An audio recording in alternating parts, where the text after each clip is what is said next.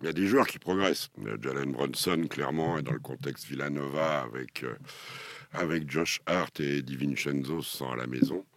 Euh, ils ont trouvé un modus vivendi, euh, un fonctionnement avec, avec Julius Randle.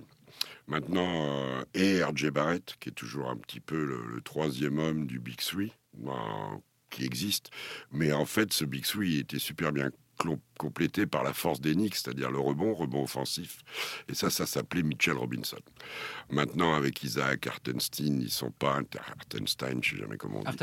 Artenstein. il y a des ricains qui disent Stein, mais Le jour, les commentateurs euh, se posaient la question pendant le match de New York. Chris Singleton Non, non, non, sur la télé américaine. Non, je suis sur la télé américaine en plus, vraiment. Enfin bref, ça dépend. Euh, le grand Isaac. Euh, Jericho Sims été blessé hier.